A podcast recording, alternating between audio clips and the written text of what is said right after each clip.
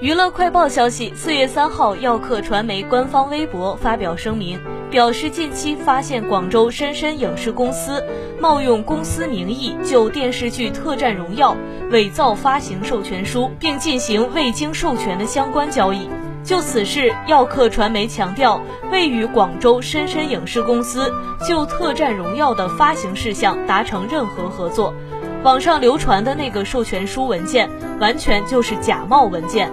公司将积极采取措施去打击类似违法行为，也望想要和公司进行项目合作的相关方不要被骗。